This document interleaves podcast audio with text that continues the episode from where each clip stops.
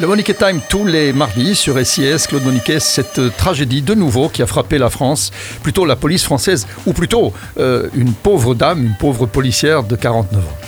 Oui, rien de neuf hélas dans cette attaque terroriste qui a coûté la vie à Stéphanie M, une fonctionnaire de police assassinée vendredi après-midi à Rambouillet. Rien de nouveau non plus, hélas, dans la cacophonie politique qui a suivi le drame. Les faits sont d'une banalité tragique à laquelle nous sommes habitués depuis la dizaine d'attentats qui ont spécifiquement visé la police depuis 2014 et les 14 attentats réussis sur le sol français depuis 2017. Le choix de la cible est parlant et habituel, c'est la police, donc un symbole évident de l'autorité de l'État. Le moment choisi et le mode opératoire sont eux aussi significatifs.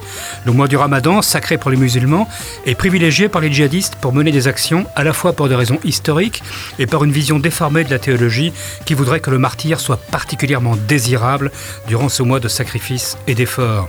Le mode opératoire, enfin, est primaire, ne nécessite ni équipement ni entraînement, c'est celui que nous avons déjà vu des dizaines de fois en Europe. Il s'agit en fait de la transposition tactique de la stratégie dite des mille entailles qui avait été théorisée par un idéologue d'Al-Qaïda. Une entaille ne va pas tuer, mais 100 ou 200 vont affaiblir l'adversaire et 1000 le faire saigner à mort. Que sait-on du profil de l'auteur? Jamel euh, Gordesh était euh, inconnu des, services et sa radicalisation assez récente était donc passée euh, inaperçue. Rien de neuf non plus, hélas, dans les réactions politiques qui ont suivi le drame. Outre l'habituel jeu opposition-majorité, nous avons eu droit à la tout aussi habituelle fuite en avant législative.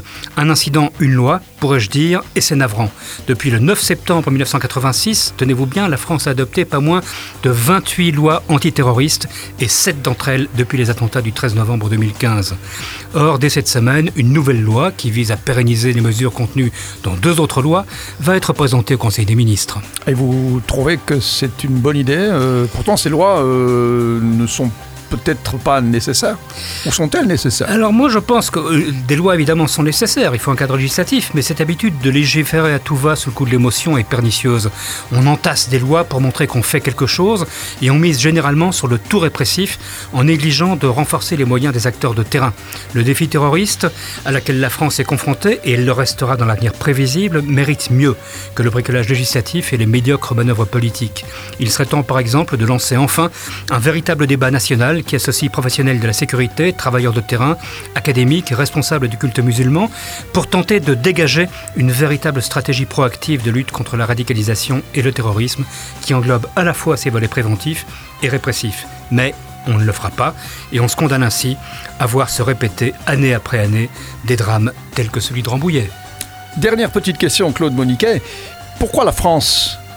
Est-elle tellement ciblée Alors la France est ciblée par le terrorisme islamiste depuis les années 80-90, euh, mhm. parce que la France est à la, fois le pays le plus actif sur les terrains militaires extérieurs, entre autres au Sahel contre le djihad, et aussi le pays le plus laïque d'Europe, le plus laïquement affirmé si on peut dire, et mhm. donc pour les islamistes et les radicaux c'est particulièrement énervant. D'accord. Eh bien voilà, le Monique Time, on se retrouve euh, la semaine prochaine, Claude Moniquet. Merci.